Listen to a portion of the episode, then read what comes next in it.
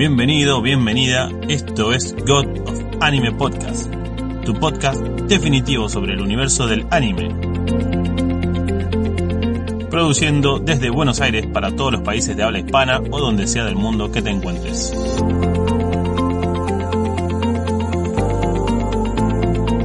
Cuando empecé a grabar este podcast, al principio la idea del piloto era hablarte sobre mis primeros animes, mis influencias de cuando era chiquito, para que tengas una referencia desde donde te hablo. Y así fue que cuando me di cuenta, llevaba hablando más de una hora. Luego, al momento de la edición, otra vez me di cuenta que sonaba muy a reunión de amigos. Eran historias colgadas, casi con poca data dura.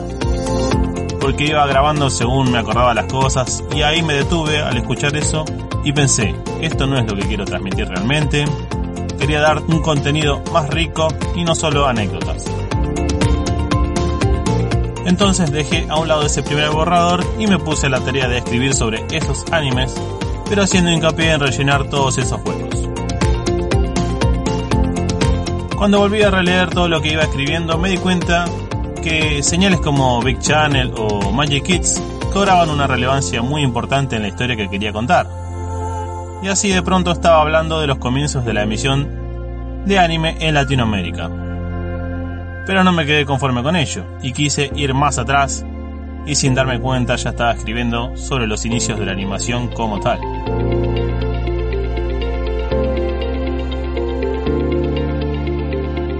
Este a ser el primer episodio piloto no vamos a tener un programa hecho y derecho, más bien me voy a tomar un poco la libertad de hablar un poco extendido sobre los comienzos de la animación, repasando un poco la historia, el anime en sus inicios, hasta llegar a la emisión en Latinoamérica para hablarte de esos animes que pude ver en mi infancia. Para ver las diferencias de cómo se consume anime hoy y cómo llegaba a nosotros durante la década del 90. Cómo me costaba encontrar una serie para ver en ese entonces y lo fácil que es hoy. Hoy por hoy eh, abrís una aplicación, tenés un catálogo, tenés una sinopsis, tenés trailers, le pones play, te sentás y disfrutás. Pero no siempre fue así y para llegar a eso pasaron muchas cosas. Y un poco este primer episodio piloto es para hablarte del camino del anime, de cómo lo viví y de lo que representó para mí.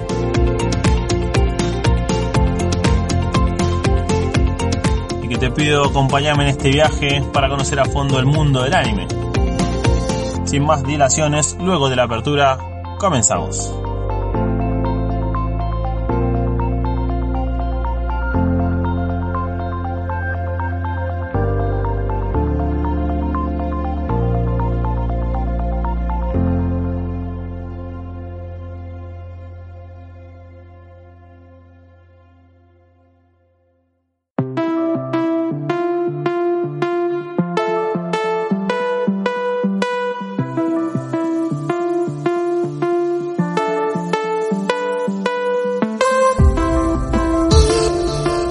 Estás buscando tu podcast definitivo sobre anime, acompáñame en este viaje donde buscaré derribar barreras para llevar el anime donde nunca ha llegado antes.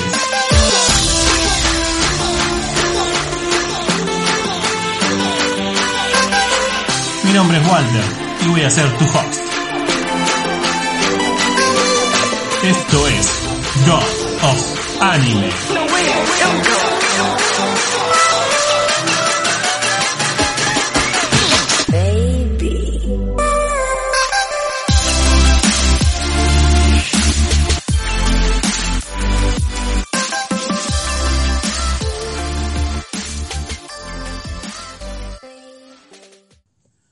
Hablar de la importancia del anime, podríamos ir a los 90, al comienzo de la emisión de anime en Latinoamérica.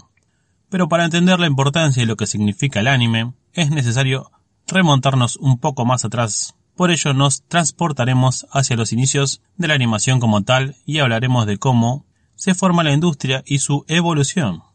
Tranquilo, que voy a tratar de no ser aburrido y que sea un repaso dentro de todo ágil y también, por qué no, educativo, que nunca está de más. En el comienzo la animación era muy básica, tal es el caso que se trataba solo de un montaje de imágenes o frames. con algún truco o técnica de cámara que daba la sensación de movimiento.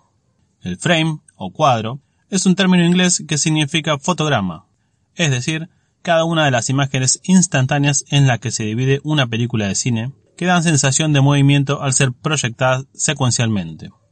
En 1906 aparece la primera animación americana muda, que se la toma como oficial, llamada Humorous Faces of Funny Faces.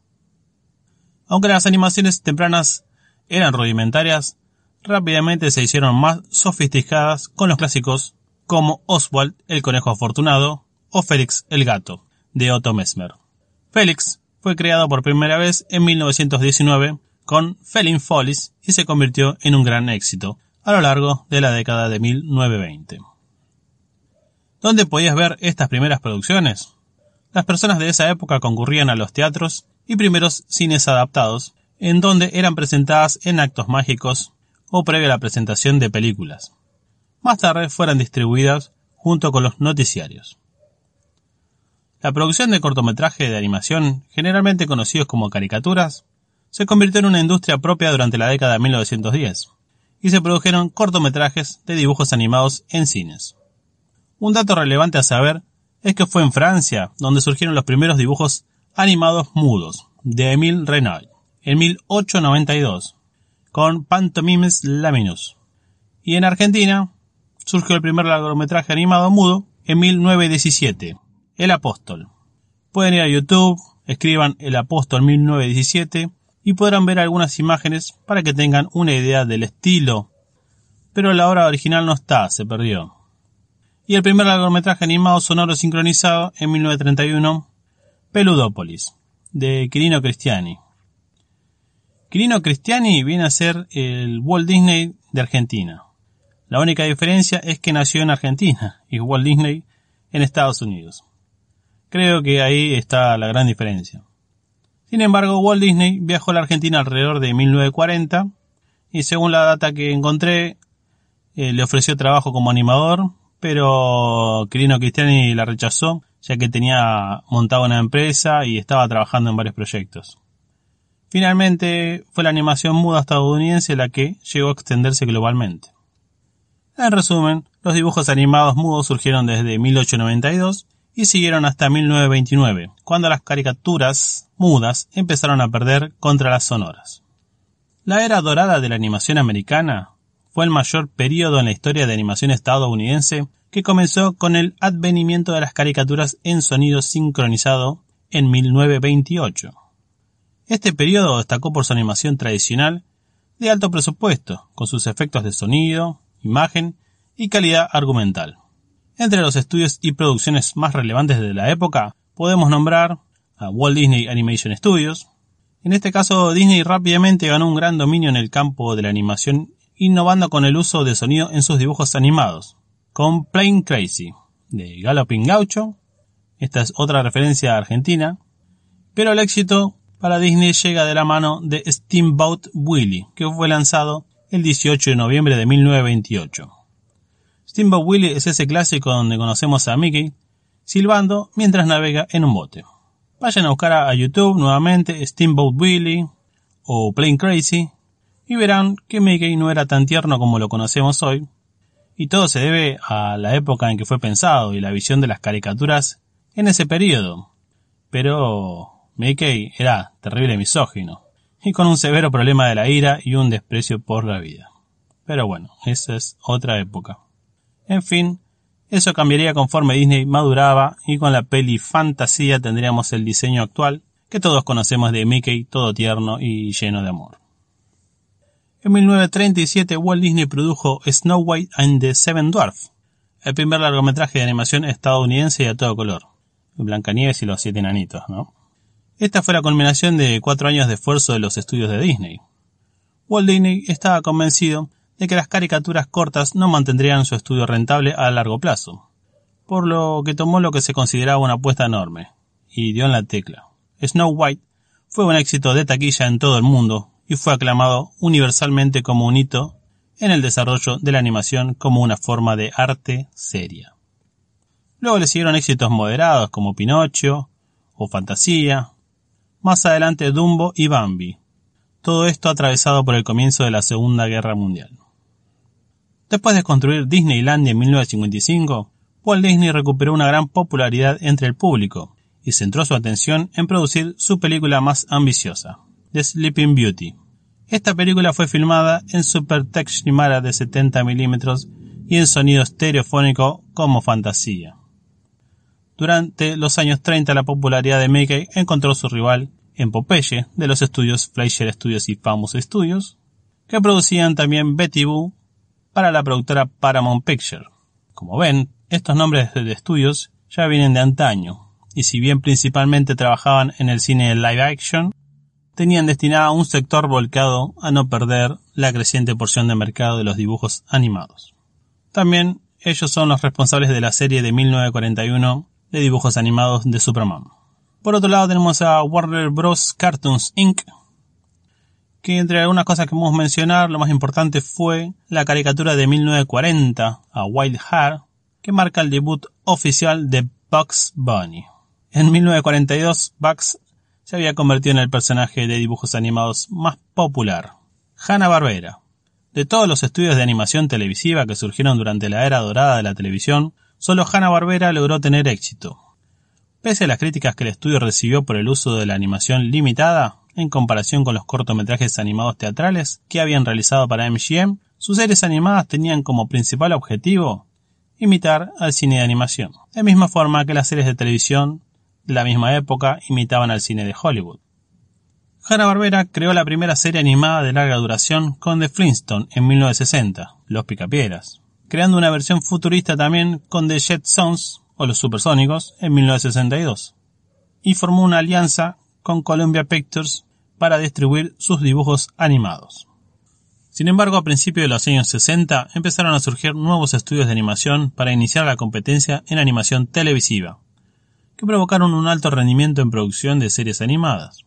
Para mediados de los años 60 la fama de los Saturday Morning Cartoons, un bloque de animación de los sábados para mañana, se elevó y la mayoría de los estudios de animación estadounidenses se centraron exclusivamente en la televisión. La industria de la animación había declinado con la excesiva explotación de la animación limitada y la orientación de los dibujos animados exclusivamente hacia un público infantil.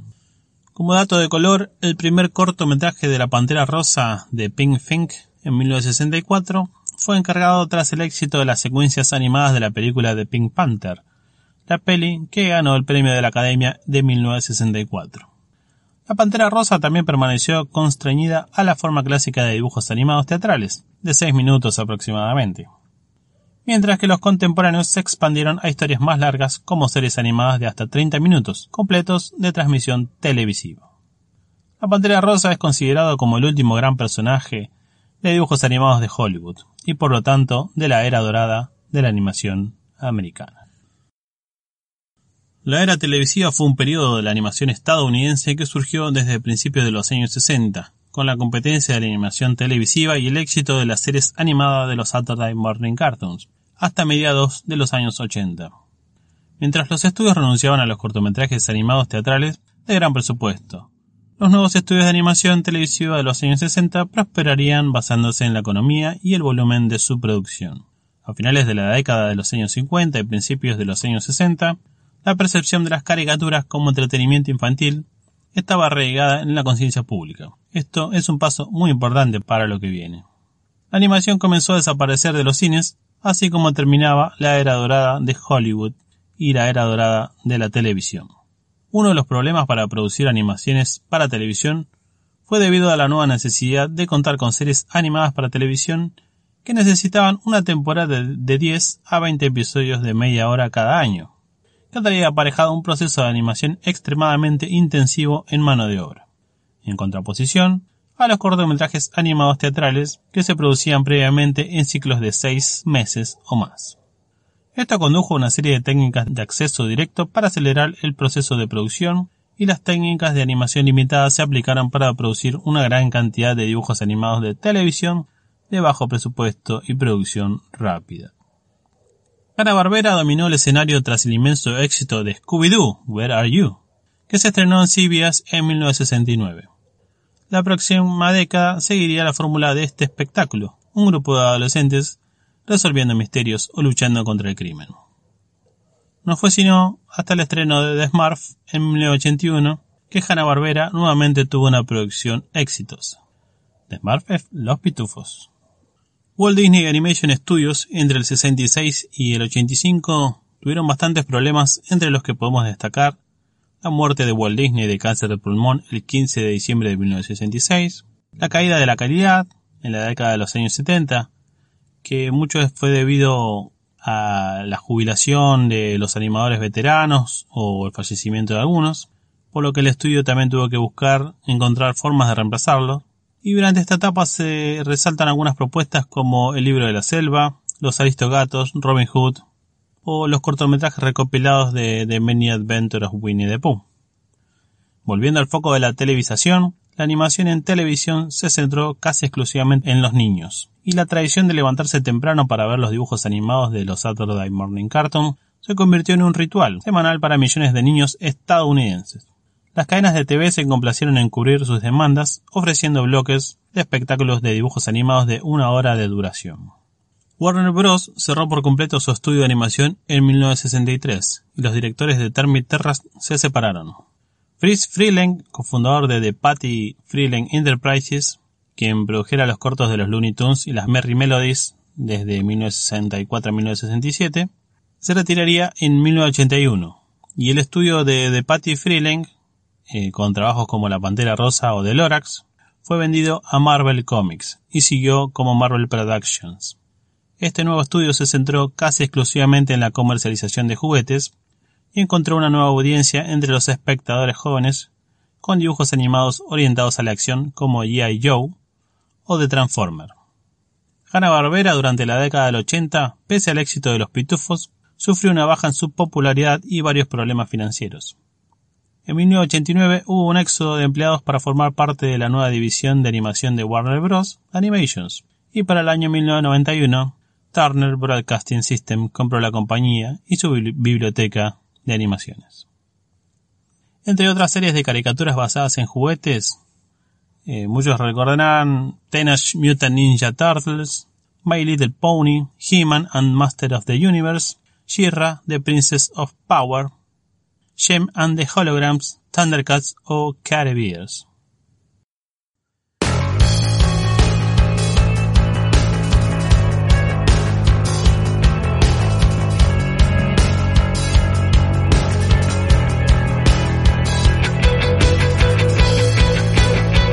Si te gusta algo de lo que estás escuchando, compartí este podcast con tus conocidos y con eso estás ayudando a que seamos cada vez más en la comunidad de God Anime Podcast. Guión, dirección, composición musical, producción y edición a cargo de su servidor. Encontrarnos en todas las plataformas, Google Podcast, Apple Podcast, Spotify y a través de nuestra plataforma de alojamiento de iVoox. ¿No conoces iVoox? ¿Quieres descargar tus podcasts favoritos de manera gratuita y en el momento en que son publicadas? Descarga la aplicación de iBox de forma gratuita, encontrala en App Store si tienes iOS o en la Play Store si tienes Android y obtener todos tus episodios sin gastar tus datos. No te pierdas la próxima edición de Goa Podcast. Suscríbete en tu plataforma favorita y recíbelo de forma automática en el momento en que se publique.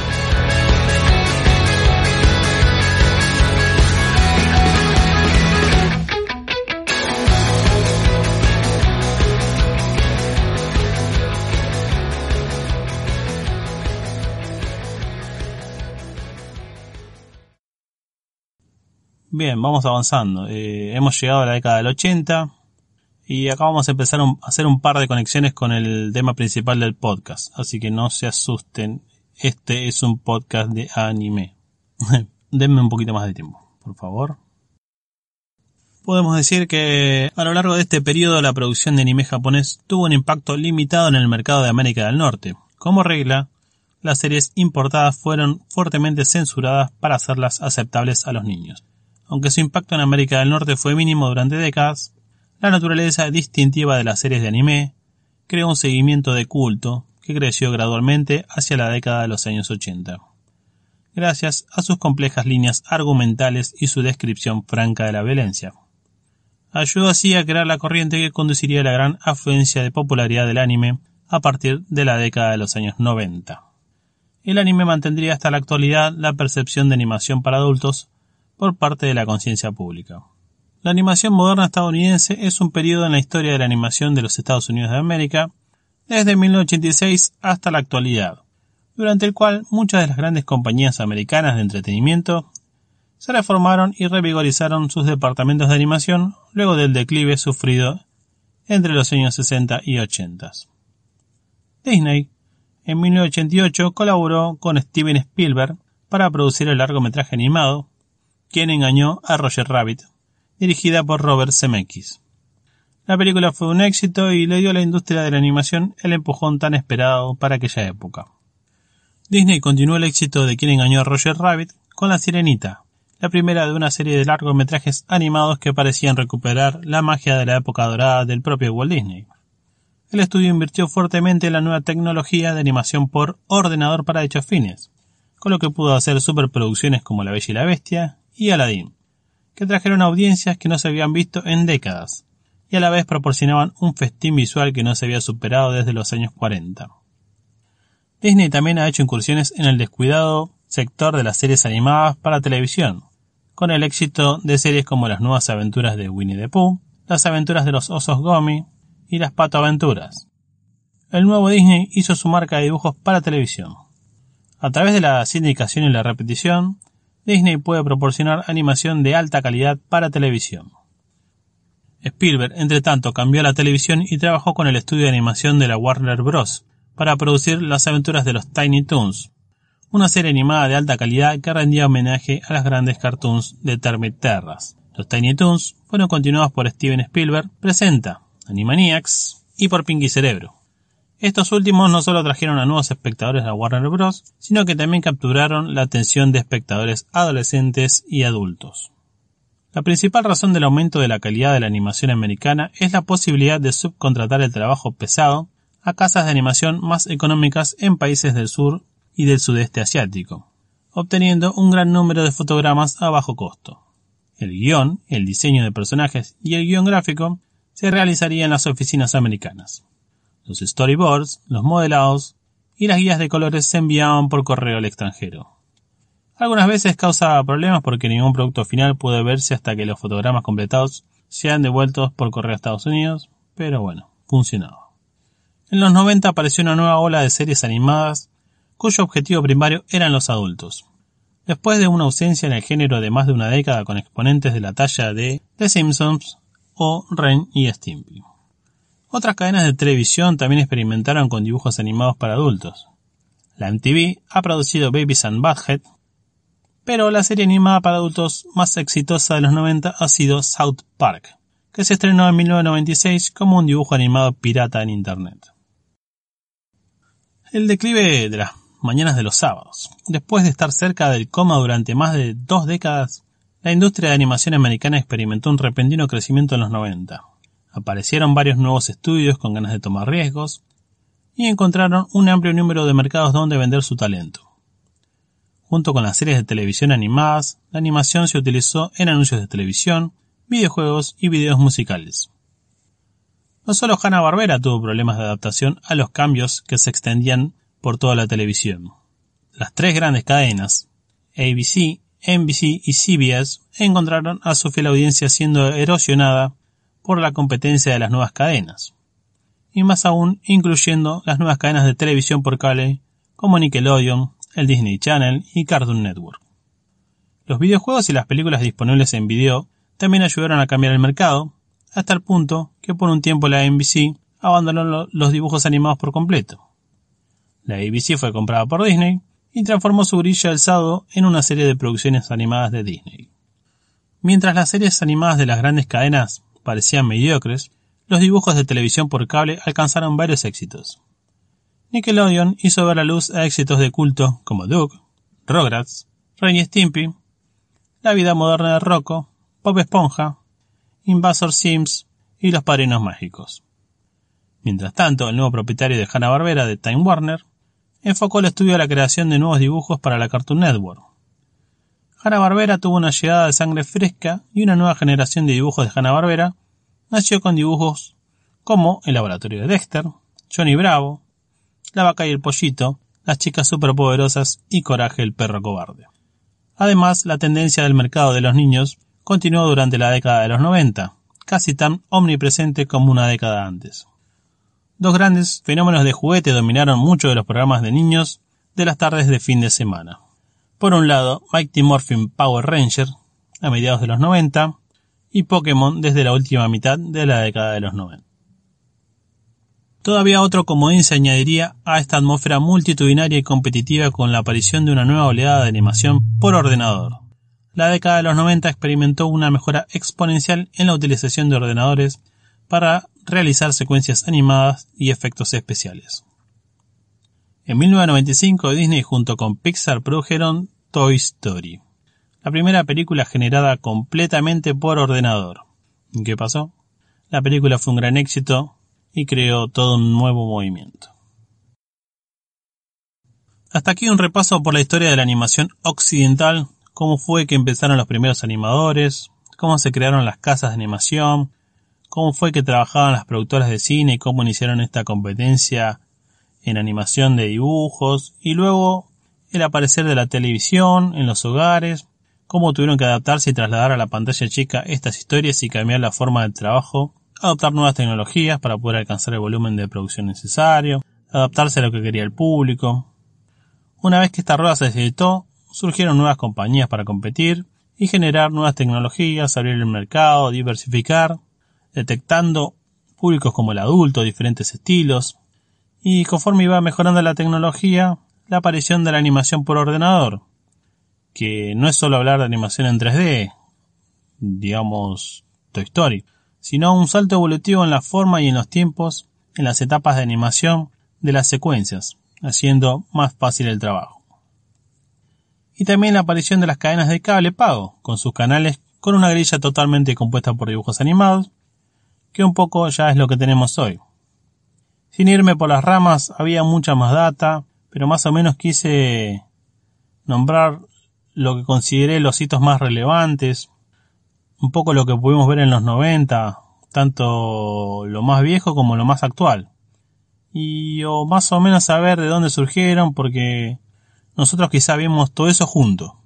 Consumimos décadas de avance en animación en pocos años y, y un poco está bueno saber dónde todo esto comenzó.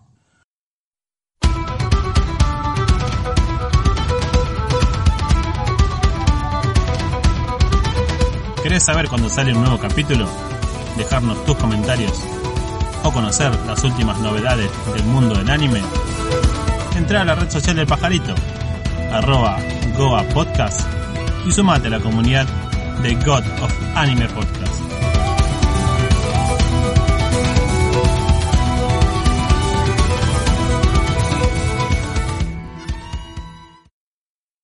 Bueno, finalmente, y para los que llegaron hasta acá y están medio perdidos, lo vuelvo a repetir, sí, este es un podcast de anime.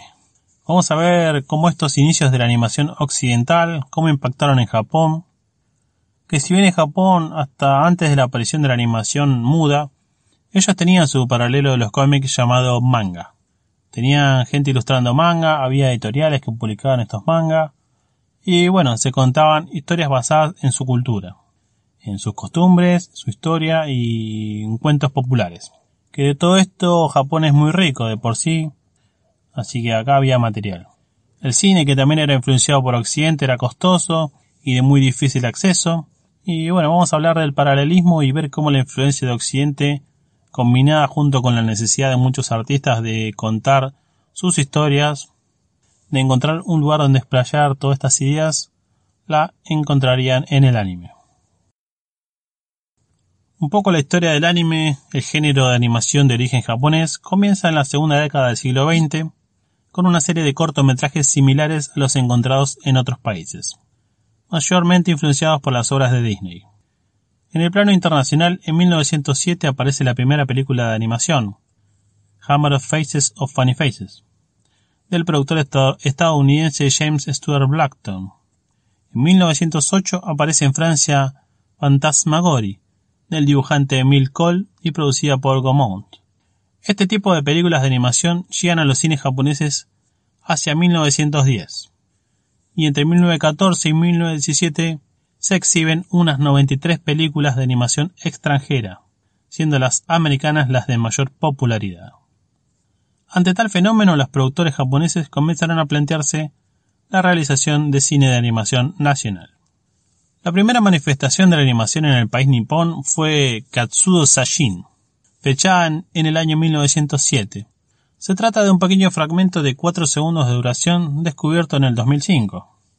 Sin embargo, la compañía Tenenshoku Katsudo Sashin, conocida como Tenkatsu, quien produce la primera manifestación significativa al encargar en 1916 al dibujante de manga Oten Shimokawa una película de género. Ya habíamos comparado anteriormente al manga con el cómics y por ahora solo vamos a decir que es una especie de historieta y más adelante hablaremos de ello como corresponde. En aquella época no existía documentación en Japón sobre las técnicas de animación, por lo que la tarea de Shimokawa no fue fácil. No obstante, consiguió realizar el que se considera el primer film de animación japonesa, Imokawa Mukuso Genkanban no Maki, literalmente Mukuso Imokawa, el guardián de la entrada, estrenado en enero de 1917. Por su parte, el pintor de estilo occidental Seitaro Kitayama, interesado por las películas extranjeras de animación que veía, presenta un proyecto de realización propia a la compañía Nippon Katsu Sashin, conocida como Ninkatsu, que ésta acepta encargarle. Kitayama tampoco era un experto en la animación, pero a base de prueba y errores, consiguió terminar Saru Kanigasen, literalmente la batalla del mono y el cangrejo, basada en el cuento popular japonés Saru Kanigasen, que fue estrenada en mayo de 1917.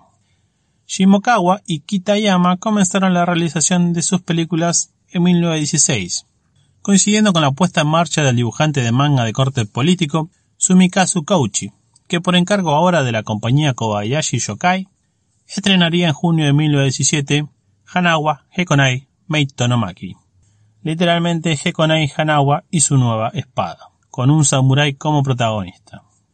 La historia del cine de animación japonés comienza efectivamente en 1917 gracias a los trabajos de estos tres pioneros, pero no se conserva copia de ninguna de estas películas, por lo que se desconocen otros datos. La de Kouchi fue la más elogiada de ellas por las críticas de la época, siendo además la primera en rodarse, aunque se estrenara después de las otras dos. El primero en utilizar en Japón el tan preciado celuloide para el cine de animación fue Kenzo Masaoka, nacido en una familia adinerada, de Osaka.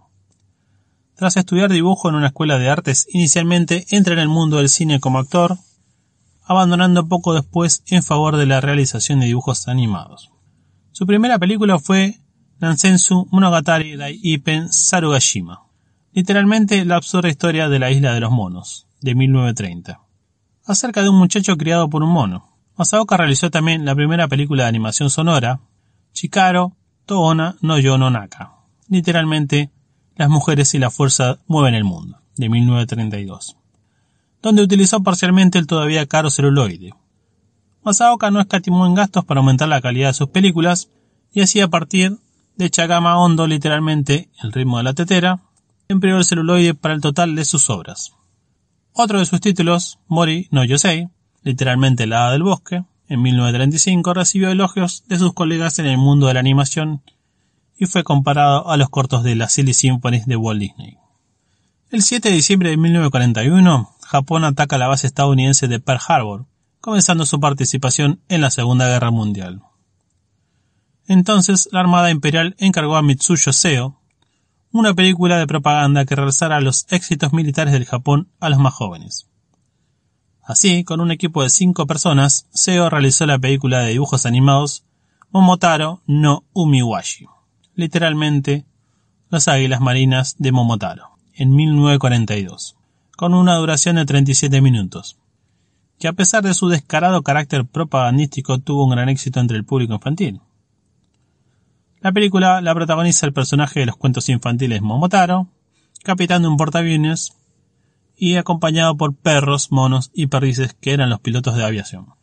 Mitsuyo Seo entró a formar parte de la Yochiku Doga Kenkyushu, donde también trabajaba Kenzo Masaoka, y allí vuelve a recibir un encargo de la Armada, en enero de 1942, el cuerpo de paracaidistas de la Armada había descendido sobre la isla de Sulawesi, Indonesia, conquistando la base americana, así que se decidió airear también este primer éxito del cuerpo ante los niños japoneses con otra película de dibujos. De esta manera se gestó la realización de Momotaro Umi no Shinpei, Momotaro, el dios de la sola, de 1943, con un equipo de 70 personas, el mayor hasta entonces en la historia de la animación, y un tiempo total de elaboración de 14 meses. Finalmente se consiguió toda una superproducción de 74 minutos de duración. Les voy a repetir los nombres para agrandar la experiencia, así pueden ver algo de este material en YouTube. La primera, Momotaro no Umiwashi, y la segunda, la más larga, Momotaro Umi no Shinpei. Este segundo largometraje está muy bueno. Eh, para ver, eh, ya que no todo es propaganda militar. Tenés mitad de anime clásico y como una de las primeras pelis de anime para el que le interese está, está bueno conocerla. En septiembre de 1950, con gran retraso, se estrenó en Japón la película de Disney Blancanieves y los siete enanitos. Y según se dice, el director de animación, un tal Osamu Tezuka, la vio unas 50 veces. En agosto de 1958 nace la mayor productora de cine de animación de Japón, Toei. Hiroshi Okawa, presidente de la productora, se fijó en sus viajes al extranjero en el cine de dibujos animados norteamericano y decidió poner los medios necesarios para el crecimiento en calidad del género en Japón, hasta hacerlo exportable y competitivo. Hasta entonces, los productores japoneses de cine de animación contaban con instalaciones muy pobres y equipos reducidos, por lo que no era posible realizar largometrajes tan notables como los occidentales, ni mucho menos alcanzarles tampoco en longitud o volumen. Okawa, tras estudiar la situación del género en Japón, decidió comprar la compañía Nichido Eiga de Sanae Yamamoto, pasando este y sus 23 empleados a formar parte de Toei, creando la subdivisión Toei Doga. Okawa, al son de su lema favorito, tenemos que convertirnos en la Disney de Oriente, construyó unos estudios de tres plantas con todas las facilidades modernas y puso al frente de estos a Yamamoto, como máximo responsable. Su primer y espectacular trabajo fue Hakuhaden, la leyenda de la serpiente blanca, en el año 1958. Una superproducción de 78 minutos en la que trabajaron 109 personas y que se convirtió en el primer largometraje en color del cine de animación japonés. Gracias al éxito de esta primera producción, Okawa se marcó el objetivo de estrenar un largometraje de animación por año. Takahata realizó otra de las obras maestras del cine de animación de Toei Doga, Taiyu no Ouji Horosu no Dai Bouken, Las aventuras de Horus, príncipe del sol, estrenada en España como La princesa encantada, en el año 1968. Basada en una mezcla de la saga Yukara con leyendas escandinavas y contaba la lucha del valeroso príncipe Horus contra el país de los hielos y la nieve, dominado por un ser malvado y su hermana menor Hilda, obligada a su pesar a obedecerle. En la historia, Hilda, que posee una hermosa voz, es incapaz de resistirse a las órdenes de su hermano e intenta destruir la aldea donde vive Horus.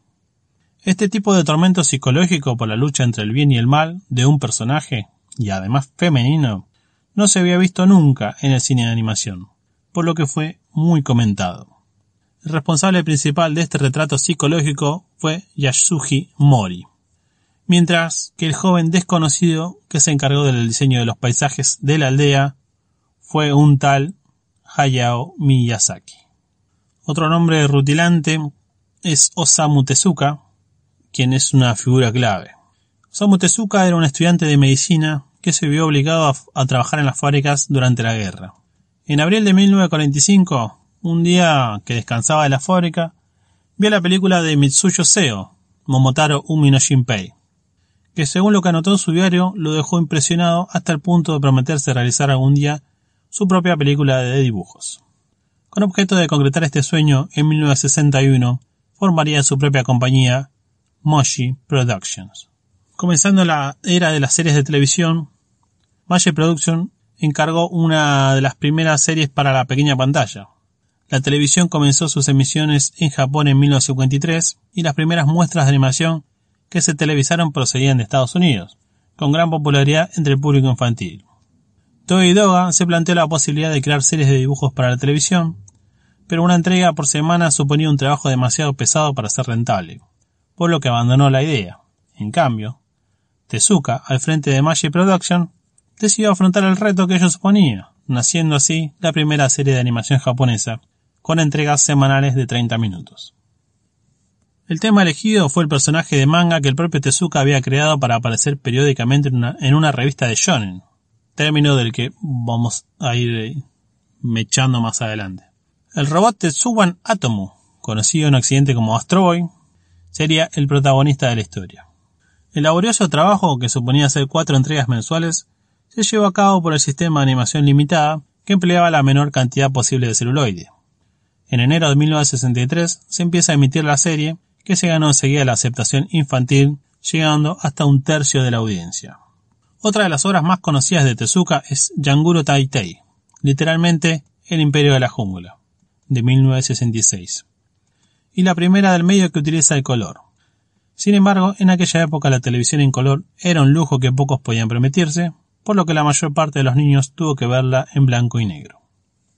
Estas obras de Magic Production para televisión consiguieron exportarse a Estados Unidos donde Tetsuban Atomu fue rebautizada como Astro Boy y Yanguro Taitei como Kimba el León Blanco, nombres con los que más tarde saltarían a Europa. Gracias al éxito de las series de televisión de Moshi Production y Toei Doga, surgió la competencia por parte de otras productoras. Ya cualquier género era susceptible de ser usado. Portes, fantasía, aventuras, series para chicos, series para chicas. Al igual que Astro Boy, muchas de estas series se emitieron en el extranjero. Sin embargo, no fue hasta principios de los años 70 cuando comenzó el auge de las series de robots gigantes con Massinger Z, basadas en los personajes creados por Go Nagai. Y a este le seguirían varias imitaciones. También hubo series de carácter educativo, basados en la literatura occidental. Algunas mundialmente famosas como Heidi, de 1974, o Marco de los Apeninos a los Andes en 1976. De esta, Heidi fue dirigida principalmente por Isao Takahata, mientras que el diseño y paisajes de las escenas corrió a cargo de Hayao Miyazaki.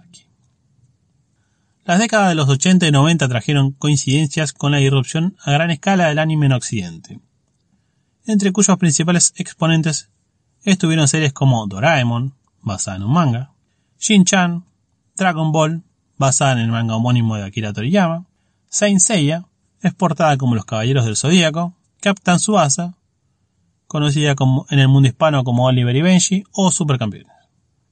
Estas permitieron el redescubrimiento del anime en Occidente y que en muchos países se abriera el camino a la creación de culturas otakus propias. Un poco para ir hablando de estos conceptos, en el diccionario otaku es la palabra para hacer referencia al fandom del anime.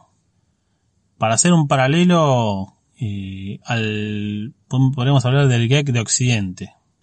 Al geek o nerd, que más que nada es esa persona entusiasta y fanática hasta extremos a veces de ciertas cosas. En el caso del geek es sobre tecnología y gaming y el otaku haciendo referencia a todo lo que tenga que ver con el anime.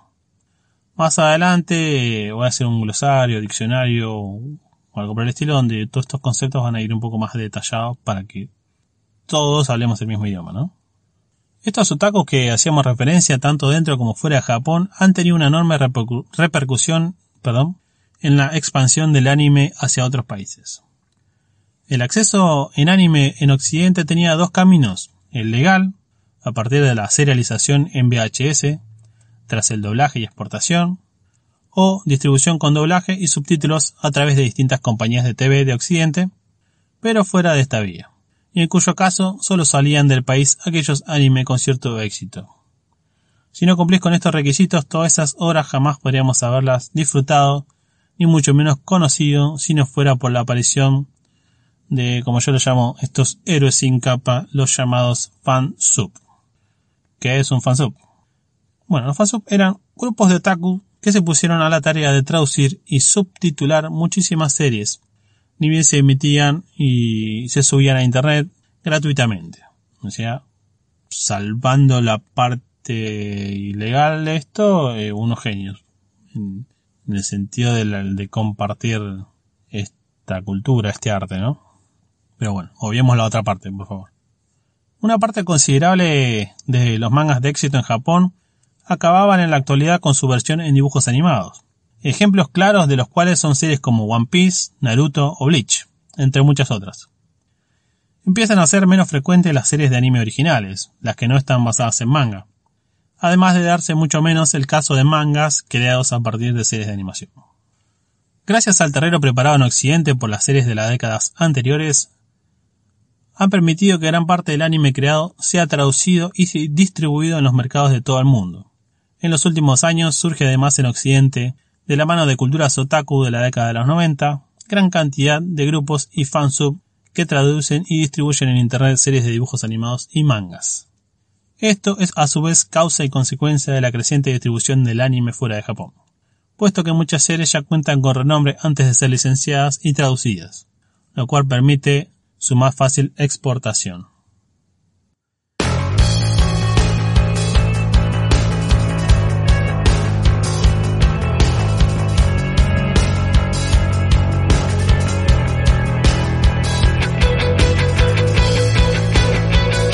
Te gusta algo de lo que estás escuchando, compartí este podcast con tus conocidos y con eso estás ayudando a que seamos cada vez más en la comunidad de Kyoto Anime Podcast.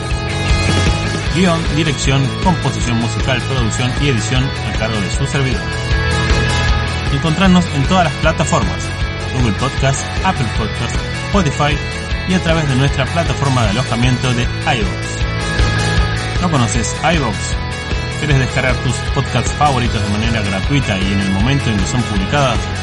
Descarga la aplicación de iVoox de forma gratuita, encontrala en App Store si tienes iOS o en la Play Store si tienes Android y obtener todos tus episodios sin gastar tus datos. No te pierdas la próxima edición de Goa Podcast. Suscríbete en tu plataforma favorita y recíbelo de forma automática en el momento en que se publique.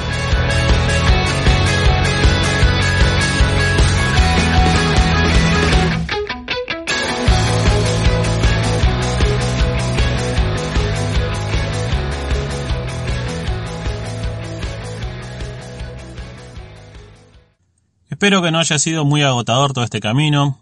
Creo haber podido contarles algunas cosas copadas para conocer los orígenes que motivaron a los artistas y creadores japoneses a volcar toda su imaginación, ingenio y cultura en el anime y brindarnos un producto audiovisual muy rico.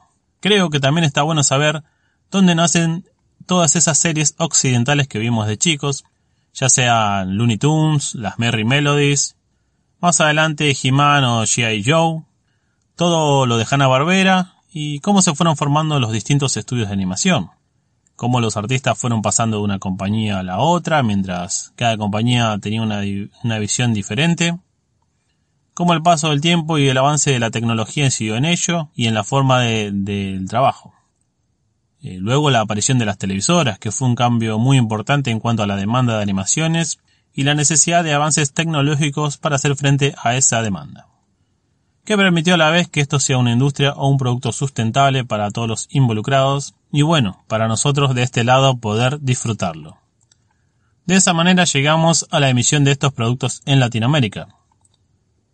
Veremos un poco el camino, eh, cómo es que llega a nosotros, vamos a hablar algo del doblaje y muchas otras curiosidades. Al comienzo de los años 90 aparece la señal The Big Channel, creada básicamente para vender juguetes en Argentina, importados por una empresa socia de la misma. Su grilla estaría compuesta de productos enlatados, animaciones de éxito en Estados Unidos, y la forma de costear su emisión sería la de vendernos sus propios cortos comerciales donde te mostraban las bondades de dichos juguetes, con el objetivo de su comercialización. Esa era su forma de trabajo, funcionó por varios años hasta la caída de la convertibilidad y otros sucesos anteriores como la quiebra de la importadora de juguetes, que fueron debilitando esta idea que estaba muy buena y era redituable. En fin, gracias a esta idea y estas personas que se pusieron en esa tarea es que nos llegaron productos como Silverhawk, Thundercats, Master of the Universe, Transformers, Generación 1 y Generación 2, de Teenage Mutant Ninja Turtles y otras. Por otro lado, también estaba Warner Bros. que nos traía cosas como Looney Tunes o productos más recientes como la serie animada de Batman y cosas por el estilo, entre muchos otros productos enlatados de Occidente. Big Channel más adelante o conjuntamente daría un golpe al tablero trayendo lo que es un producto que causó furor en Estados Unidos, pero era un producto oriental. Si bien ya se habían pasado series como Super Agente Cobra, Kimba León Blanco, Heidi, Fuerza G, Speed Racers, Candy Candy, distintos animes de distintas épocas que acá no llegaron en un mismo punto y hasta el gran Massinger Z. Pero el hito en esta época lo marcaría una serie de mechas que todos sabemos de quién estoy hablando.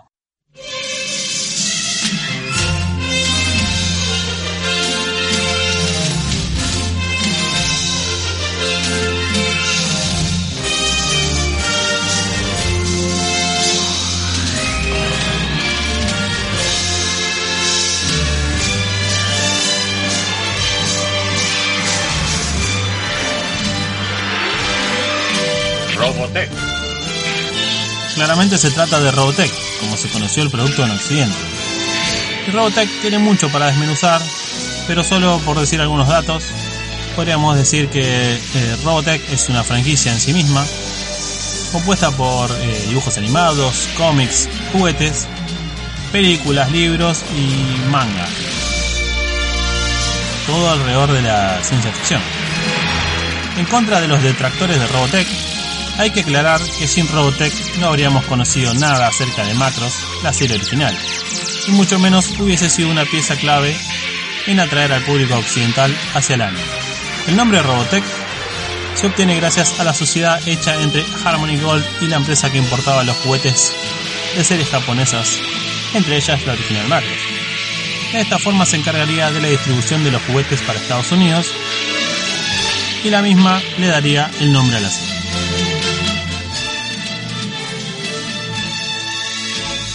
Robotech como tal era un producto, una especie de experimento que bebía de tres series de distintas animaciones japonesas, las cuales eran Super Dimensional Fortress Macros, Super Dimensional Calvary Southern Cross y Genesis Climber Mospeada o Mospeed.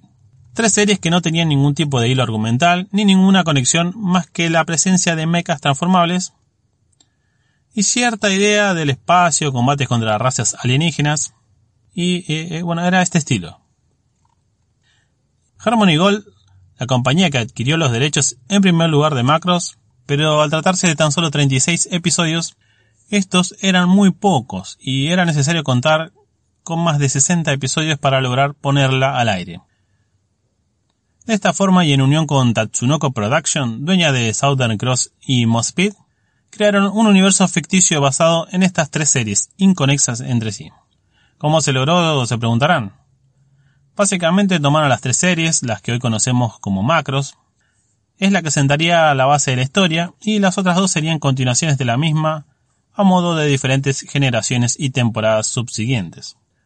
Lo que hicieron fue cambiar la banda sonora, ponerle la misma intro a las tres, se hicieron nuevas canciones de intro y ending, con la misma animación, se cambiaron los nombres como se hacía en aquella época por sus versiones occidentales, a veces el nombre completo o, solo el nombre, para occidentalizar a los personajes, porque los nombres originales japoneses podrían chocar en cierta forma. Y luego en las siguientes series serían menciones a estos nombres de los personajes o repitiendo los apellidos, se daría la sensación de que eran descendientes de los originales. Se cambiaron ciertas cosas del argumento, menciones de objetos o tecnologías que se les da el mismo nombre para que al mencionarlas a lo largo de las tres generaciones pareciera que se estaba hablando de lo mismo, como es el caso de la protocultura, para que diera una idea de continuidad. Más que nada yo creo que el éxito de Robotech es que las bases las sienta Superdimensional Fortress Macros.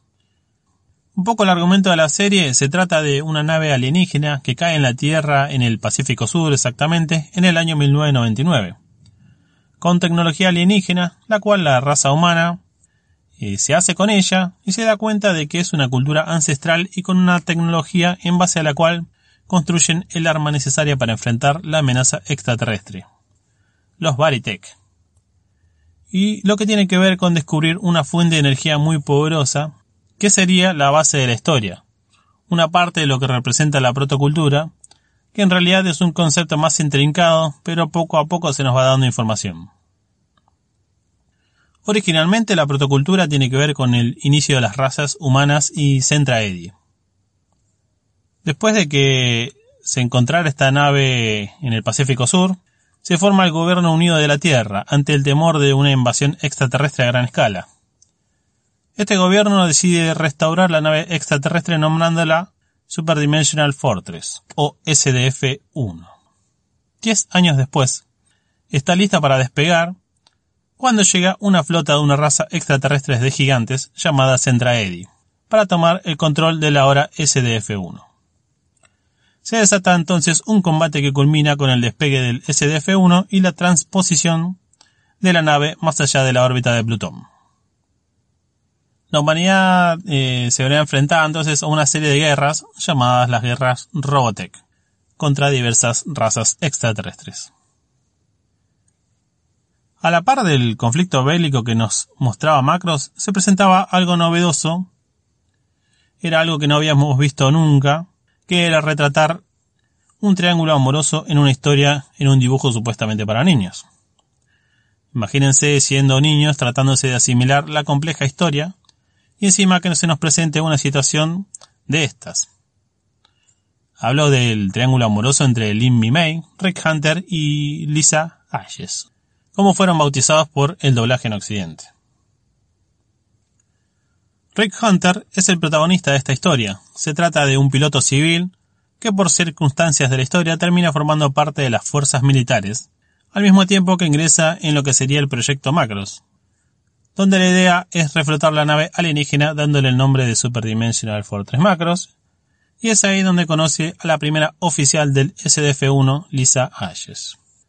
Al mismo tiempo también conocerá a la otra pata del triángulo amoroso, Lin Mi una especie de idol adelantada a sus tiempos.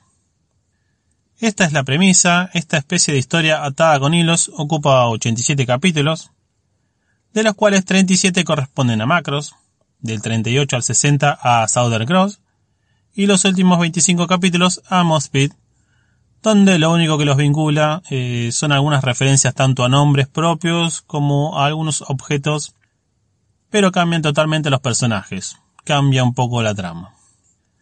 Volviendo a lo que era The Big Channel, durará hasta el año 2001 al aire, y siendo el principio de la caída la quiebra de la empresa importadora de juguetes, Cartan, hacia el año 1995.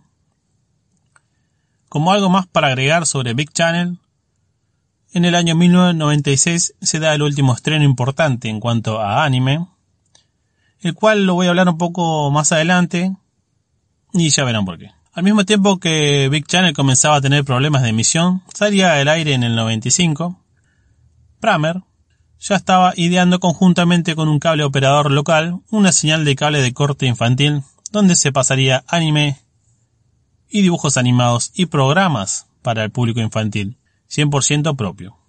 Una señal argentina. De esta forma es que comienza lo que conoceríamos como Magic Kids.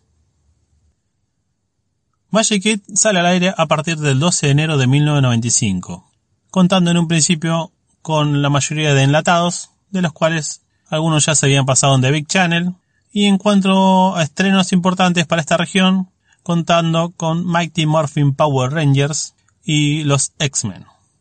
A la par de esto, Magic Kid comenzó la producción de tres programas propios.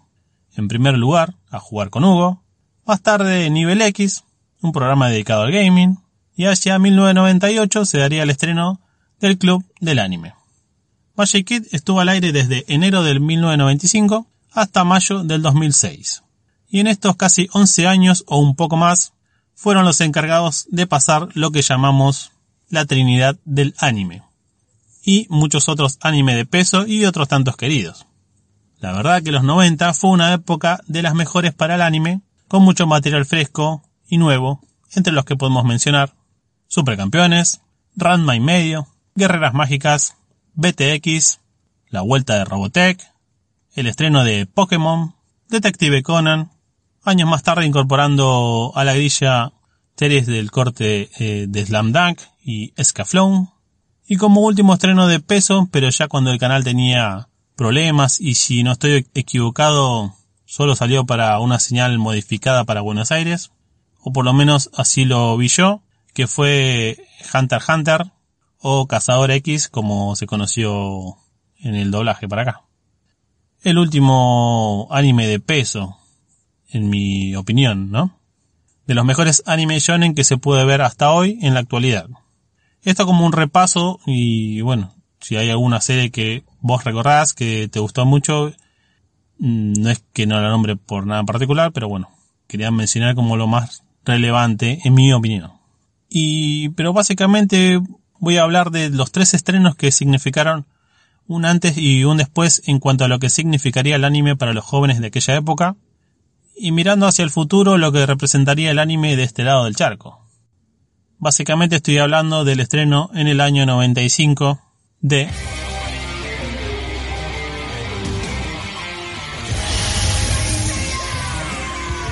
Los Caballeros del Zodiaco. O Saint Seiya, como descubriríamos años más tarde. Básicamente Los Caballeros del Zodíaco es una serie de manga escrita e ilustrada por Masami Kurumada, publicada el 3 de diciembre de 1985 en la revista Shonen Jump de la editorial Shueisha, hasta diciembre de 1990. Posteriormente para ser adaptada a un anime de 114 episodios que comprende los tres arcos argumentales de la historia, la saga del santuario, la saga del anillo Nibelungo y la saga de Poseidón. También se fueron produciendo películas y más adelante spin-off. En cuanto al manga, se publicaron 108 capítulos y un especial.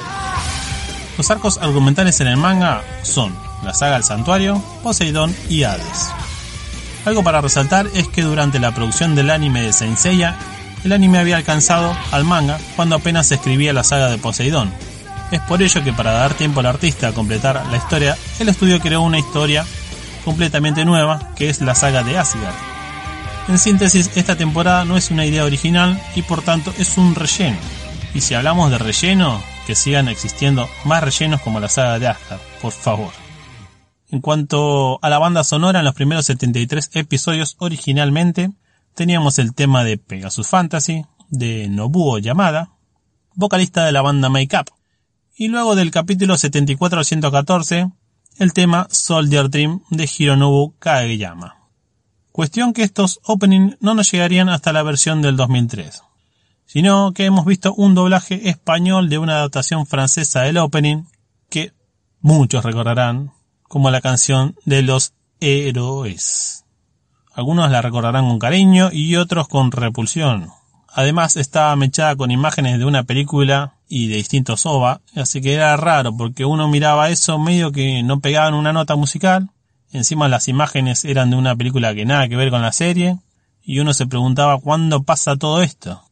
En fin, a la par de eso la serie causó furor, ya que era algo nunca visto antes. En cuanto al argumento de la serie, más que nada trata sobre Seiya, que es parte de un grupo de huérfanos, entre comillas, que son captados por un hombre llamado Mitsumasa Kido, que les dice que son la única esperanza del mundo y que las fuerzas del mal van a aparecer para terminar con la vida en el planeta. Y ellos tienen que poner el lomo para entrenar y llegar a convertirse en caballeros. Esa es la meta que van a tener estos pibes y de esa manera obtener las armaduras que le brinden el poder necesario para derrotar a este mal.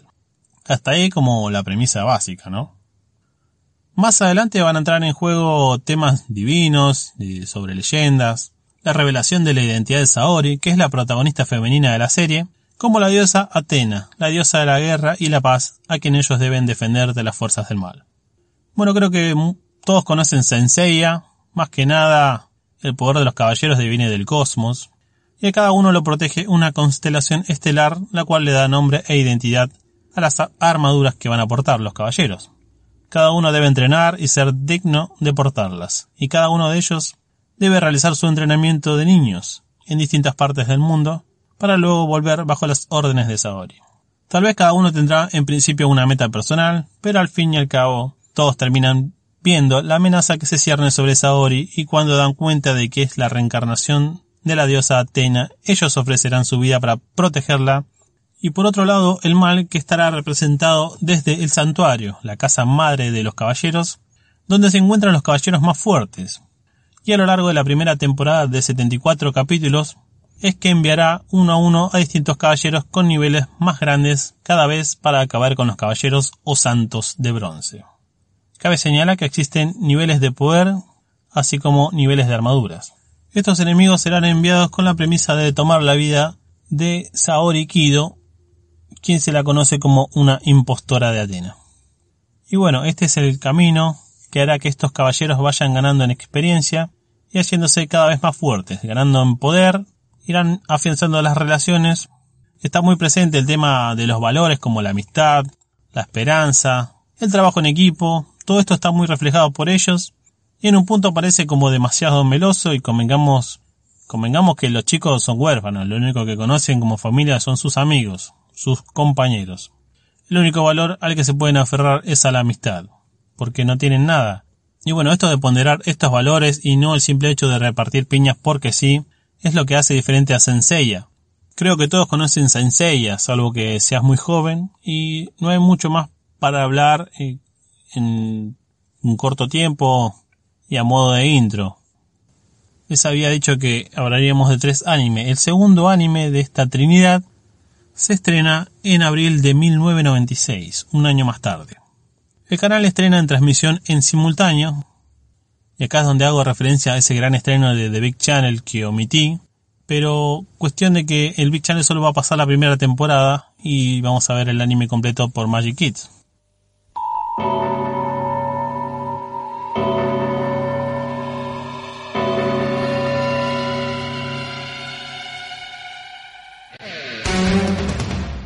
En efecto, estamos hablando de Sailor Moon. Magic Kid transmitió la serie por completo, estrenándose las etapas R y S en junio de 1997, Sailor Moon Super S en abril de 1998 y Sailor Moon Sailor Stars en julio de 1998. Sailor Moon, también conocida como Pretty Soldier Sailor Moon o Biyoujo Senshi Sarah Moon, es una serie de manga escrita e ilustrada por Naoko Takeuchi en el año 1992. El manga se hizo particularmente famoso por volver a popularizar con gran éxito el subgénero de las chicas mágicas, y sus elementos Sentai consiguieron que la aceptación también fuese masiva entre el sector masculino. Fue publicada en la revista japonesa Nakayoshi de, la editorial Kodansha entre 1992 y 1997, recopiladas en 18 tankobon. Como palabras para que vayamos conociendo este mundo, mencioné Magical Girls y la palabra Sentai. Magical Girl o Majo Yojo, que significa chica mágica, es un subgénero del anime y de manga de fantasía que tiene como tema principal a las niñas o adolescentes poseedoras de algún objeto mágico o poder especial. Esa es como la premisa base base. Luego, más adelante voy a tomar este tema y vamos a ver todas sus variedades, sus evoluciones. Por otro lado, la palabra Sentai se aplica a sí mismo para definir a un subgénero de anime también, o manga, típico de Japón en el que los protagonistas son escuadrones o patrullas que luchan contra diversos enemigos. Como referencia, tomen a los Power Rangers, en el cual teníamos un escuadrón de jóvenes representando un color o, haciendo referencia a algo. Básicamente por ahí va el Sentai. Volviendo a Sailor Moon, la obra está centrada en una especie de justiciera con uniforme de Sailor Fuku. Tienen dos identidades, la civil y la guerrera, siendo la conexión entre ambas a veces de carácter secreto. Posee la capacidad de transformarse mágicamente en su alter ego para obtener así un uniforme personalizado y sus poderes especiales. Sus nombres de batalla personales aluden a los planetas con los cuales se asocian a cada una de ellas individualmente. Cada una representa un planeta del sistema solar. Por ejemplo, Sailor Mercury, el planeta Mercurio, o Sailor Júpiter, el planeta Júpiter, básicamente. Estos astros eh, estarían conectados con los superpoderes de una parte de su ser, llamada la semilla estelar o Crystal Sailor, depende de la versión del doblaje que hayan visto. Y un poco para mencionar de la historia. La historia de Sailor Moon se centra en las encarnaciones actuales de las antiguas integrantes del Milenio de Plata, un reino desaparecido perteneciente al sistema solar, quienes ahora residen en la Tierra junto a su líder, la protagonista de la obra, en torno a la cual se reúnen para combatir el mal en equipo.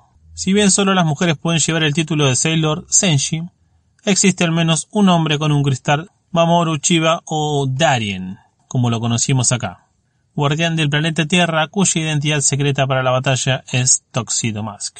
Y esto no lo considero spoiler porque básicamente es Toxido Mask es Darien con un antifaz. No hay mucho misterio por más de que de que Usagi o Serena no se den cuenta, ¿no?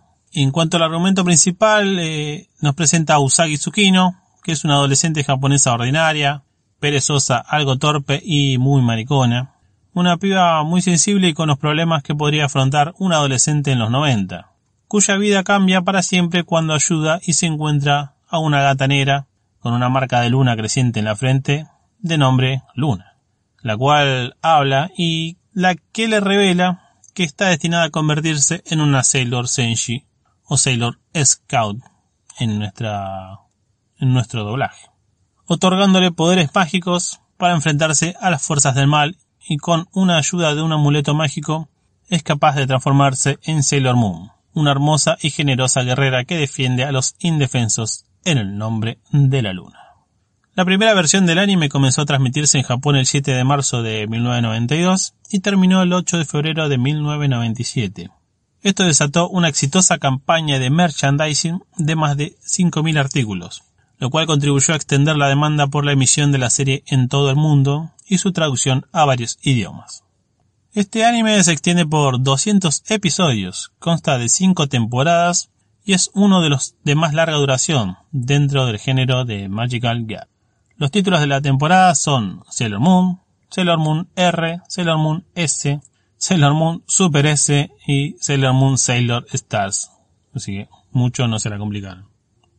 Cada una de las temporadas está basada aproximadamente en una de los cinco sagas o arcos argumentales de la historia del manga, siendo en general la misma línea argumental o incluyendo a la mayor parte de los personajes. Además se crearon cinco cortos especiales animados, así como tres películas que fueron estrenadas en salas de cine. La dirección de esta serie estuvo a cargo de Junichi Sato, Kunihiko Ikuhara y Takuya Igarashi. El diseño de personajes estuvo encabezado por Kazuko Tadano, Ikuko Ito y Katsumi Tamegai. Todos los cuales fueron también directores de animación, todo esto a cargo de Toei Animation. En cuanto a la banda sonora, y es algo que me van a escuchar que remarco constantemente de todas las series que voy a nombrar, eh, porque considero que son parte o pieza fundamental de los animes. No, es eh, solo una musiquita de fondo, para nada. Por eso como regla vamos a tomar, y por lo menos en este podcast, que un buen anime viene acompañado principalmente de un buen opening o intro, y quizás también una muy buena banda sonora y si tenés un buen opening, seguro estarás presenciando un buen anime. Diversos compositores escribieron la música para el anime de Sailor Moon e incluso la autora Naoko Takeuchi contribuyó con muchas de las letras de las canciones. Takanori Arisawa estuvo a cargo de la composición y arreglos de la música de fondo y la partitura instrumental. En las primeras cuatro temporadas de la serie se usó como canción introductoria Moonlight Densetsu o Moonraito Densetsu, como nosotros la conocimos Leyenda de Luz de Luna, compuesta por Tetsuya Komuro, con letras de Kanako Oda. Una de las canciones más populares de la serie, fue interpretada por Dali en las dos primeras temporadas del anime y luego por Moon Lips para la tercera y cuarta temporada. Y en la última temporada, Sailor Moon Sailor Stars, se cambió la canción de apertura por Sailor Star Song, escrita por Shoki Araki, con letras de Naoko Takeuchi e interpretada por Kai Hasanawa y Moonlight Densetsu después fue usada como canción de cierre en el último capítulo del anime. A partir de acá también van a notar que voy a empezar a tirar muchos nombres japoneses que si nunca escuchaste nada te va a parecer raro y medio que te va a agobiar un poco, pero no lo tomes mucho en cuenta. Eh, la decisión es para que poco a poco vayamos conociendo un poco de estos, estos artistas, estos compositores que participan en muchas obras. Entonces poco a poco, a medida que pasa el podcast, quizás vuelva a nombrar alguno de ellos y ya más o menos tengas la referencia. Es más que nada por eso. Y bueno, por el valor, obviamente, que yo y que el, fandom reconoce en ellos, ¿no? Hasta acá un poco por el repaso de Sailor Moon. Y a continuación Vamos a hablar de lo que fue la tercer pata de lo que yo llamo esta trinidad del anime por la importancia, que su estreno data en abril de 1997. Conoceremos la versión doblada por Intertrack de México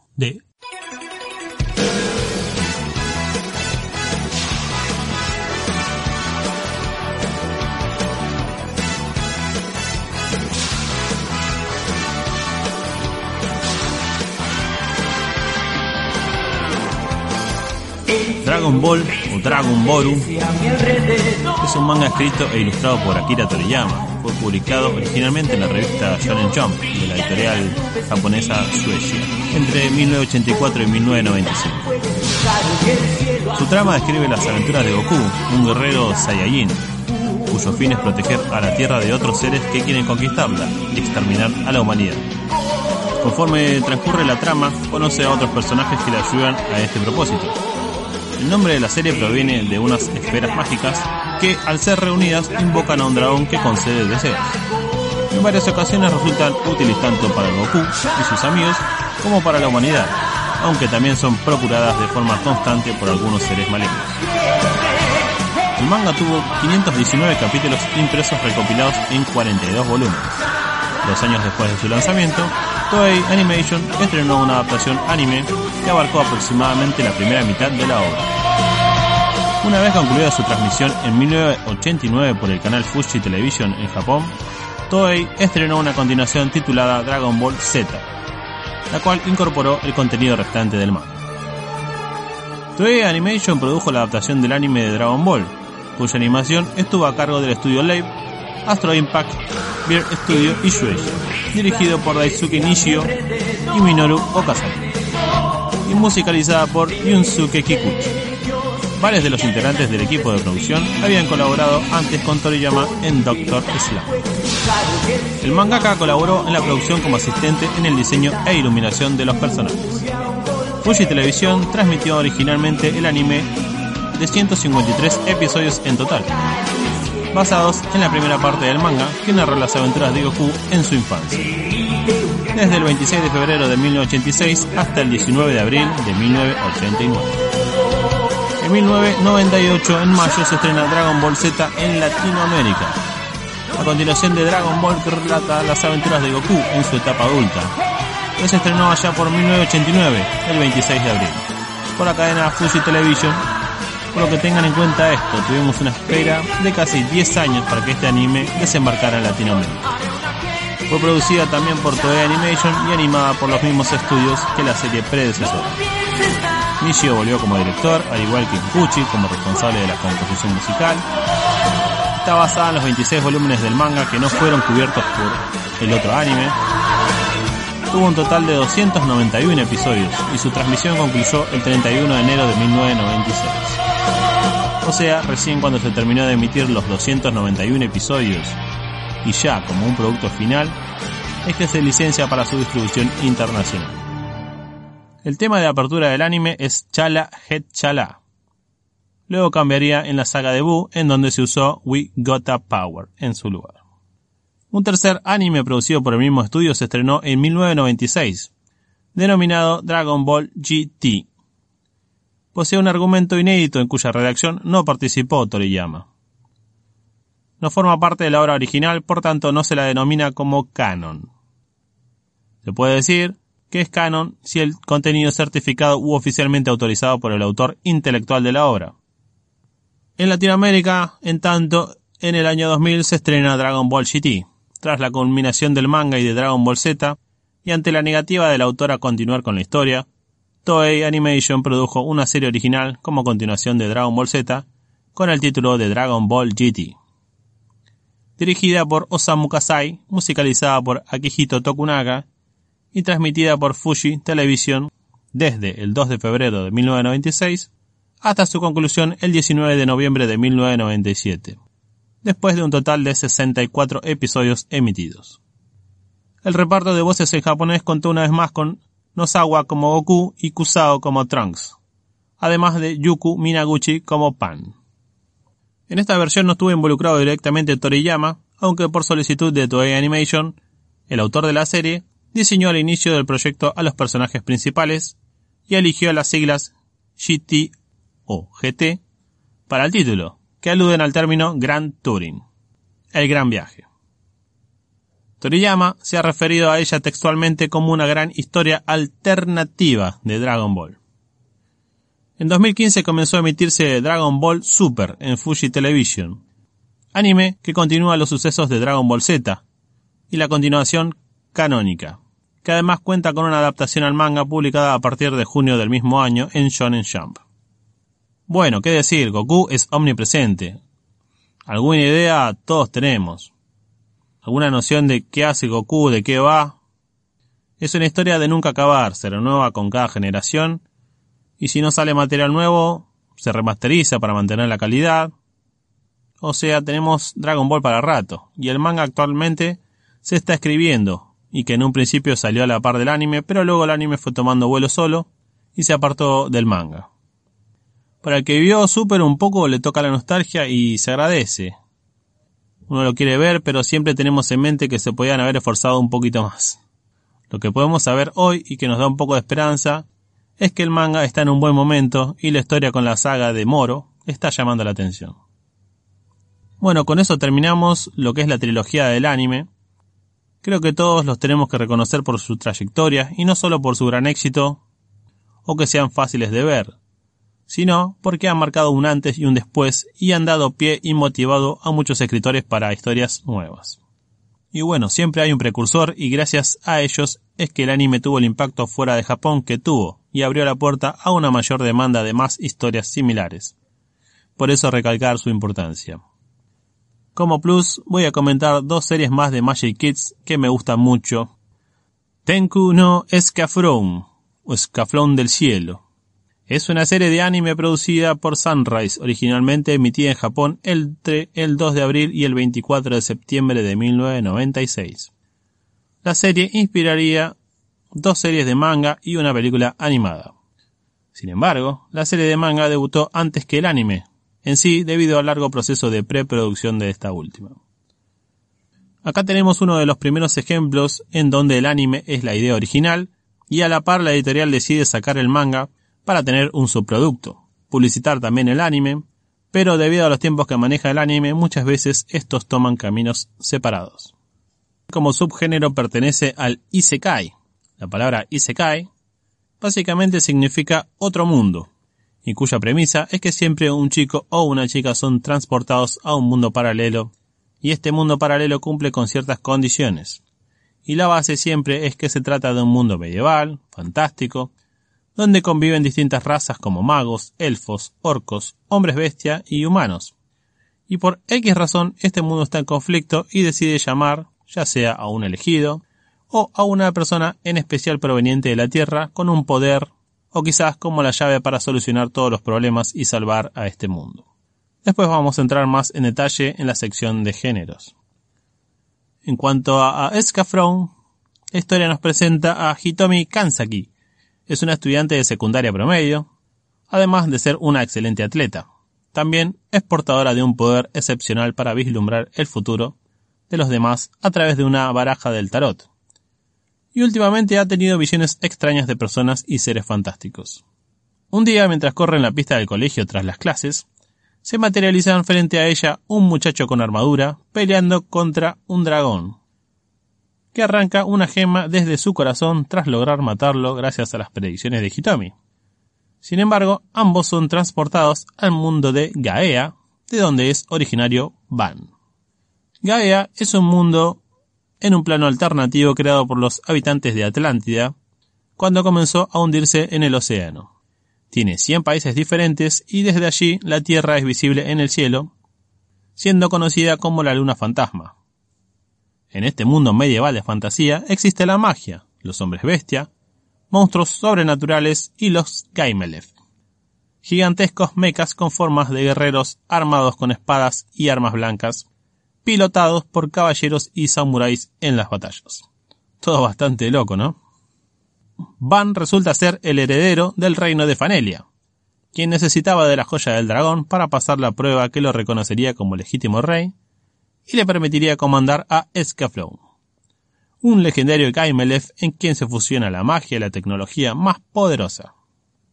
Desgraciadamente, poco antes de la coronación, un ejército de misteriosos Gaimelef invisibles atacan la ciudad y el reino es destruido.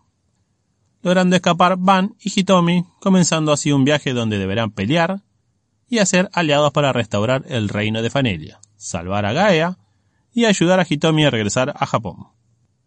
La música es compuesta por Yoko Kano y Hajime Misoguchi. Combina un estilo europeo y música clásica.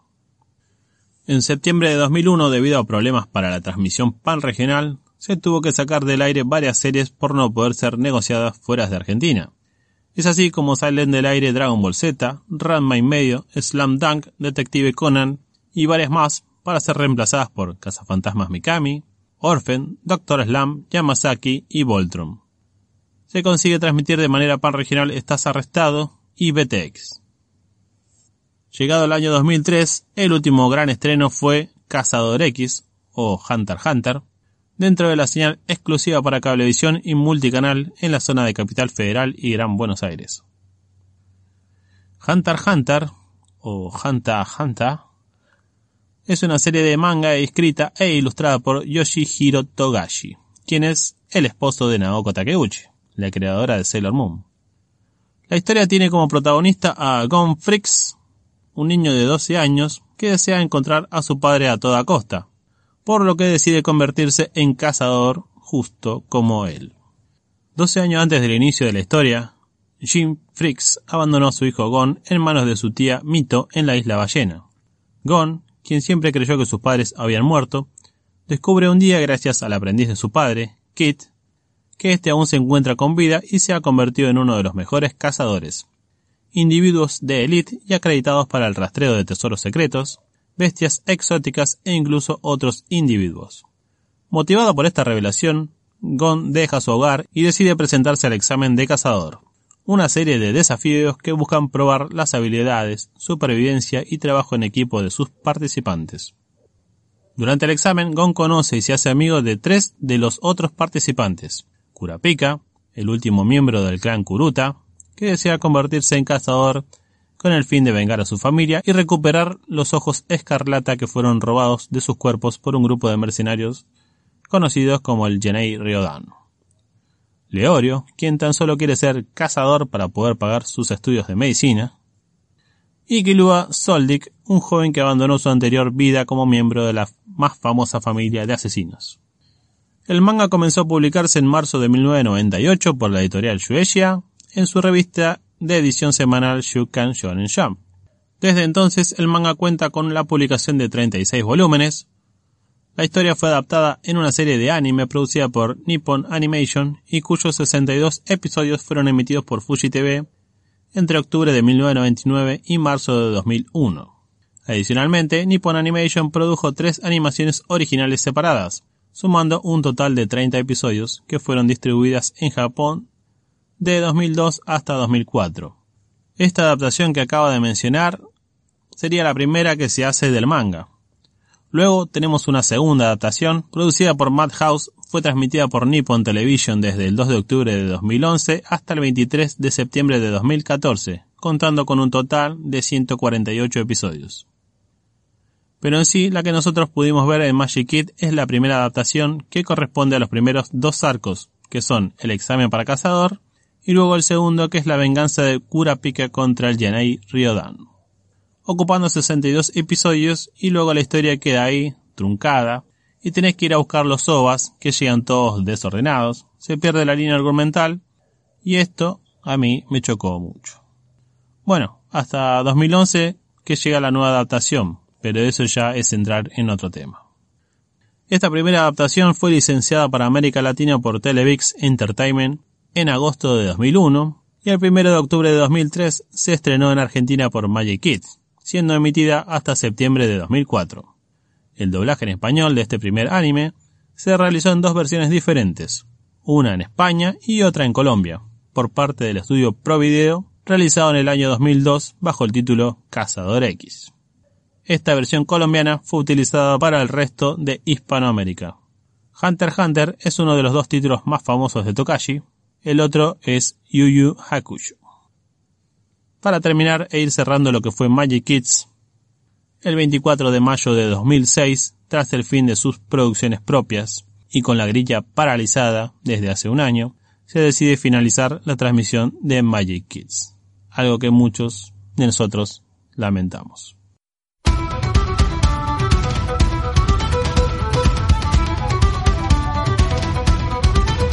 ¿Querés saber cuándo sale un nuevo capítulo? Dejarnos tus comentarios o conocer las últimas novedades del mundo del anime. Entra a la red social del pajarito, arroba Goa Podcast y sumate a la comunidad de God of Anime Podcast.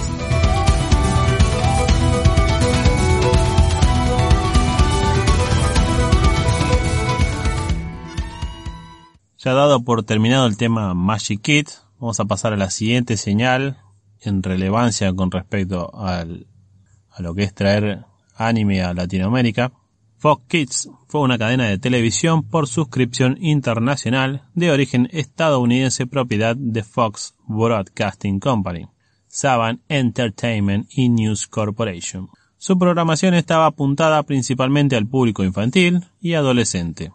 Fox Kids, como tal, fue originalmente fundado el 8 de septiembre de 1990, siendo un bloque de programación de dos horas en las cadenas pertenecientes a la compañía Fox, con una programación de dibujos animados propios del canal, en competencia con el bloque Disney Afternoon que Disney estaba implementando en, en diferentes televisoras.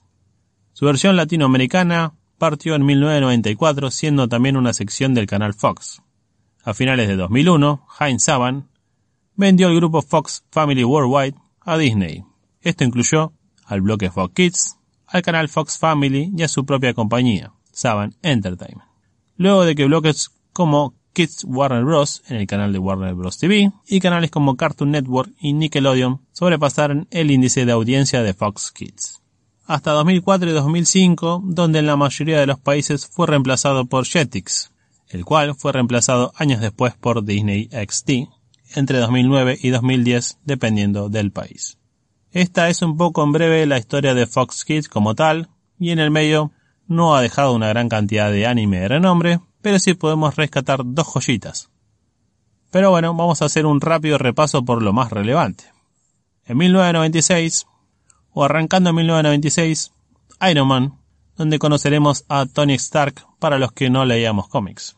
X-Men, Spider-Man, y Mighty Morphin Power Rangers, todos estos presentados entre 1996 y 2000.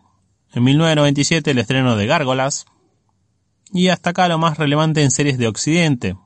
Y en cuanto a anime, podemos nombrar varias dirigidas más a un público infantil, y no tanto, como Flynn, El Detective del Tiempo, Monster Rancher, que era una serie llamada a competir con Pokémon, pero sin mucho éxito. Pad Labor, una serie con mechas policías, los Caballeros del Mundo Mon, Beyblade, Kid Músculo y otras más pequeñas como Kirby y Mega Man Warrior. Hasta aquí poco y nada, pero para finales del año 1999 y principios de 2000 se haría el estreno de la aclamada Digimon Digital Monster, como se conoció acá, o Digimon Adventure.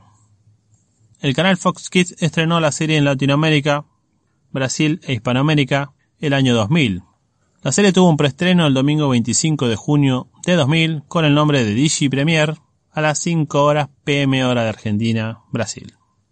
El estreno oficial fue el sábado 1 de julio de 2000 a las 5.30 de la tarde, horario argentino, con transmisiones de lunes a domingos. Digimon Adventure o Digimon Adventure o Digimon Digital Monster o simplemente Digimon como se conoció en España es una serie de anime producida por Toei Animation, es la primera serie de la franquicia Digimon, creada por Agiyoshi Ongo, que incluye productos como mascotas virtuales, videojuegos, películas, animes, mangas, juguetes y juegos de cartas coleccionables.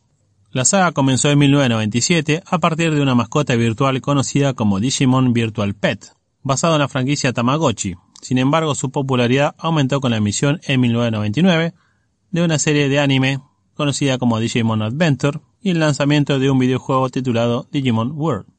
La historia se centra en siete niños de Japón que son transportados al mundo digital después de encontrar unos Digibytes y ser arrastrados por una gran ola. No sé a qué les recuerda esto de ser llevados a otro mundo. Y sí, estamos en presencia de un nuevo Isekai, o por lo menos así lo veo yo.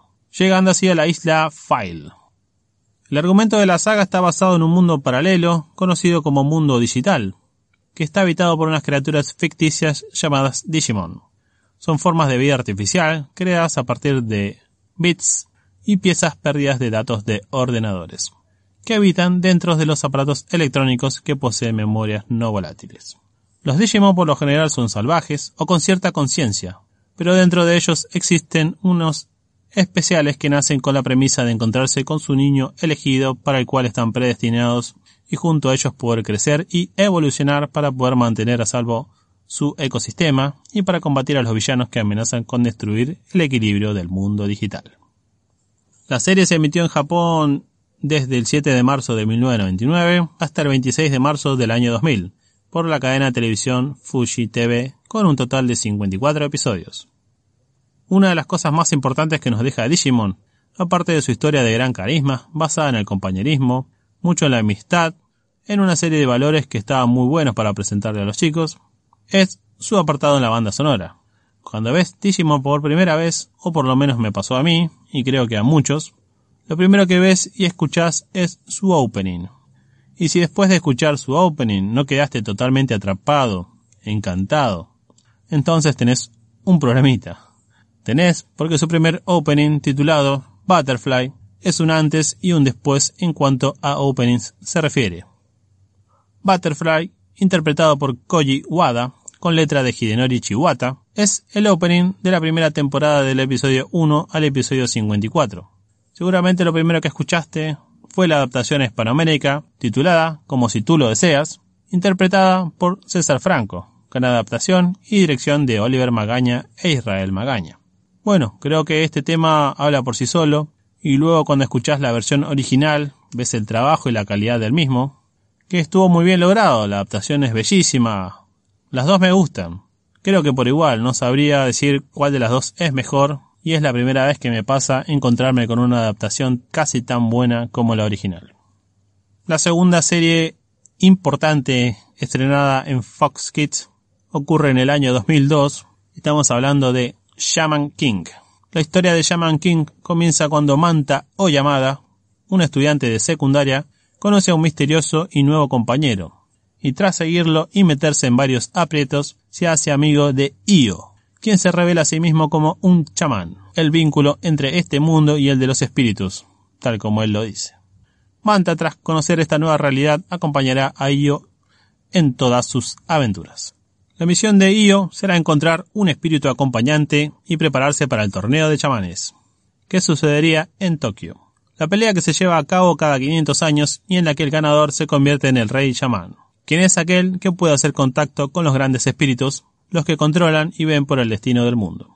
Finalmente hará su aparición el antagonista de la historia, Hao Asakura, quien tiene un destino en común con Io y tratará de ganar para cumplir su ambición de exterminar a la humanidad y establecer una utopía de solo chamanes.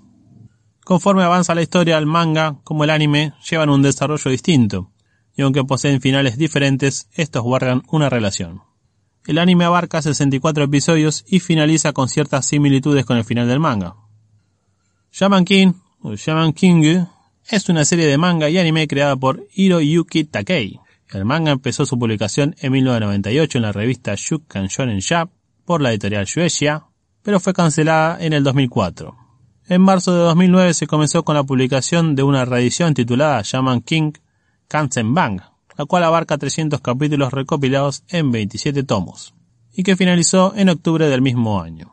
Desde noviembre del 2009, Takei trabaja en una secuela de Shaman King llamada Shaman King Flowers, Hana Epoch, el anime fue dirigido por Seishi Mitsushima en 2000 y fue producida por Bloss Studios TV Tokyo, Nihon Ad System y Sebek.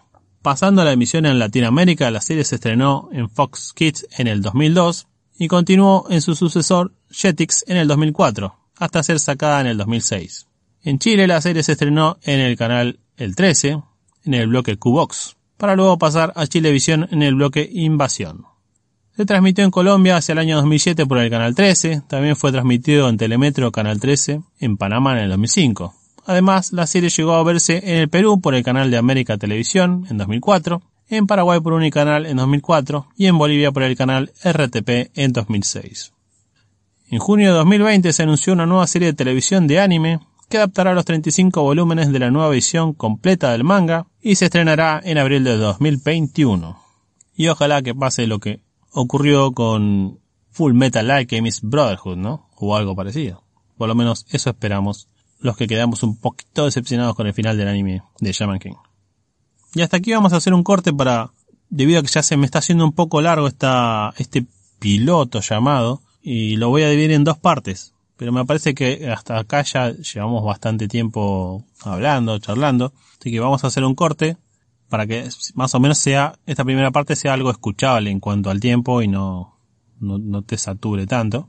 Que sí te prometo que la segunda parte hacerla un poco más, más corta, pero quizás más entretenida, ya que vamos a tener eh, ya más anime en bruto y no, no tanto historia o, o hablar para atrás. Así que en la segunda parte te prometo vienen más animes Vamos a pasar por otras señales de gran relevancia que tuvieron mucho que ver con el anime en Latinoamérica. Y bueno, no digo más nada, los dejo con un tema para finalizar, una de las anime songs que más me gustan. Y si te quedas, luego de la canción, un pequeño previously de la segunda parte del próximo capítulo Ya sin más nada que decir, te saludo. Sayonara, Kambate, Kudasai.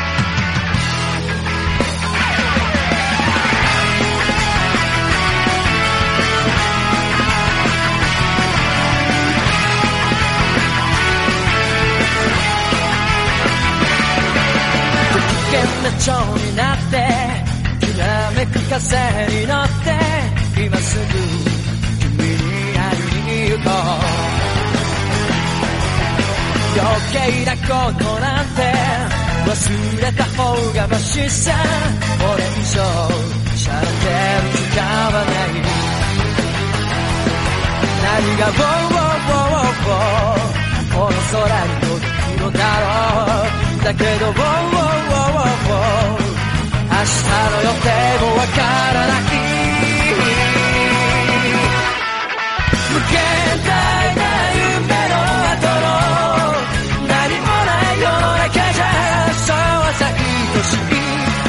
いも負けそうになるけどステージがしないベンチだらけの頼りない翼でもきっと飛べるさ。